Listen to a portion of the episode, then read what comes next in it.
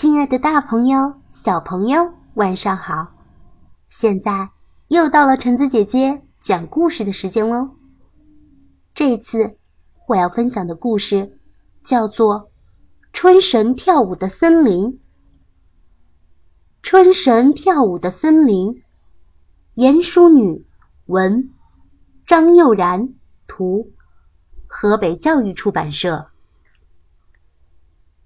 清晨。阿弟和爸爸坐上开往阿里山的小火车。阿弟手中紧紧握着一个旧旧的小袋子，里面装着一片干枯的樱花瓣。这是奶奶最宝贝的东西，她总是小心的拿出樱花瓣，对阿弟说：“在山上时，当我闻到青草发出的清香。”感觉泥土变得温暖的时候，我就一直在等。等什么呢？阿弟好奇的问。等满月的樱花季呀，在冬天最后一个满月时，所有的好朋友都会回到樱花树下，高兴的唱歌跳舞。等待樱花精灵唤醒沉睡的春神，让春天又回到人间。奶奶躺在床上，眯着眼睛，微微的笑。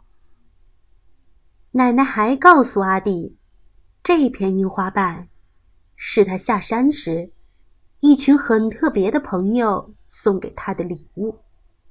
奶奶。已经病了很久，阿弟和他约好要一起回到阿里山，参加满月的樱花季。但是奶奶却说话不算数，自己先走了。每次摸着这个小袋子，阿弟就会想起奶奶。他又生气又难过。小火车。慢慢的往上爬，绕过一圈又一圈的绿色山林，阿弟终于回到奶奶的阿里山。这是阿弟第一次到阿里山。夜晚的阿里山很安静，只听见小虫子叽叽叽的叫声。阿弟拿着奶奶的樱花瓣，站在樱花树下。奶奶常说，樱花盛开时，就像一朵朵美丽的小红云，飞舞在山林中。但是现在，阿弟看到的，却是一棵棵光秃秃的樱花树。奶奶，您知道我帮您把樱花瓣带回来了吗？阿弟把樱花瓣放在树枝上。想象樱花盛开的模样。这时，一阵风吹过来，卷起树上的樱花瓣。花瓣随风飞舞，好像一只美丽的蝴蝶，往白雾弥漫的森林里飞去了。阿弟赶紧追过去，他跟着飞舞的花瓣，在白雾中绕来绕去。等到雾散，才发现自己来到了森林的深处。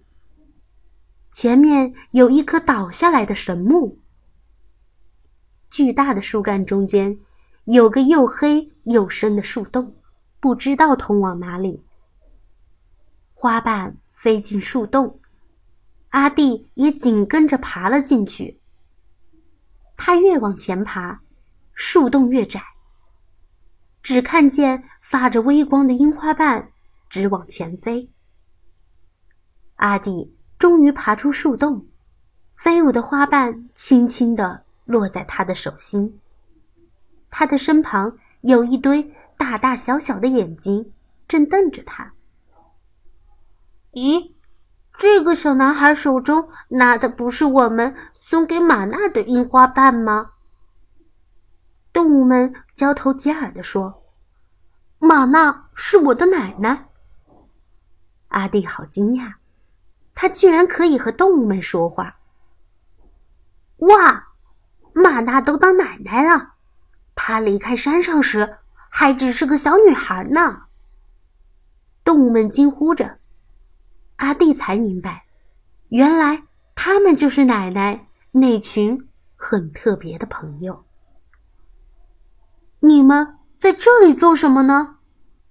阿弟好奇的问。山猪抢着说：“都已经三月了。”唤醒春神的樱花精灵还没来，满月的樱花季就要取消了。如果冬天继续留在山上，大家都会冻死、饿死的。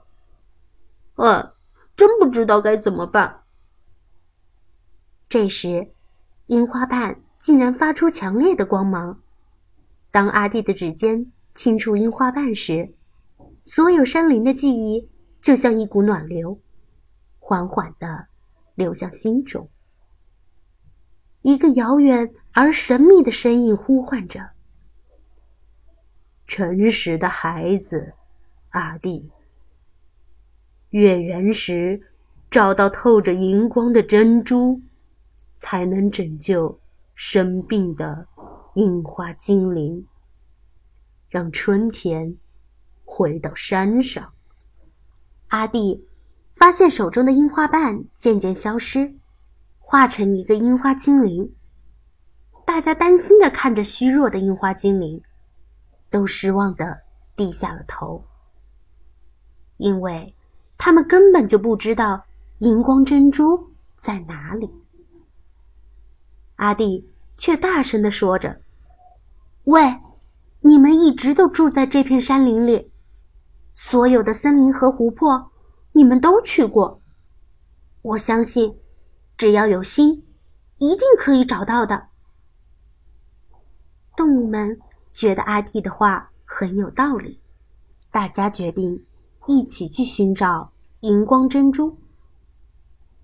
阿弟跟着黑熊，在森林里绕了好久，发现一只山雀静静地站在新裂的树枝上，旁边。散落一地的鸟巢。黑熊说：“这里原本有很多树木，不知道为什么一夜之间全部倒下了。”望着山雀妈妈孤单的身影，阿弟觉得很难过。但是他什么都不能做，只好跟着黑熊默默的往前走。森林里的小路。十分难走，阿弟老是被土石绊倒，被树枝刺伤。他痛得坐在地上。黑熊想找一点清水帮他清洗伤口，却发现小溪都被土石填平了。他们只好继续往前走。阿弟已经走得又累又渴。还是找不到荧光珍珠。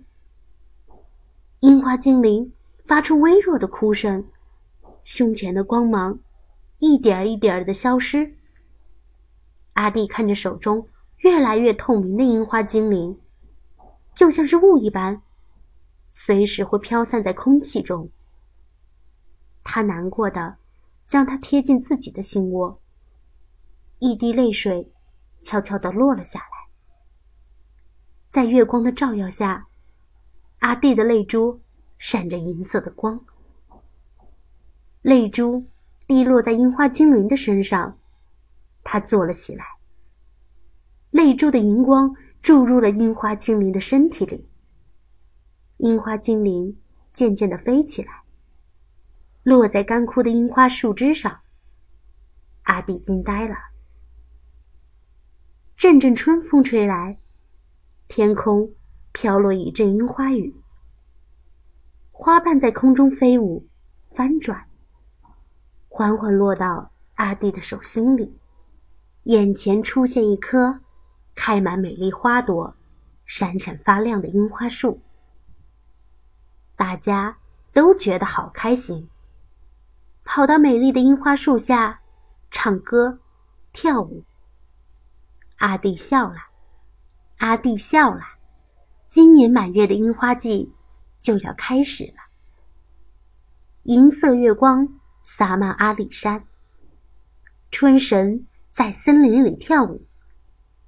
阿弟微笑地说：“奶奶，明年春天，我一定再回来参加满月樱花季。”好啦，故事到这儿就结束喽。故事讲完啦，我们下次再见吧。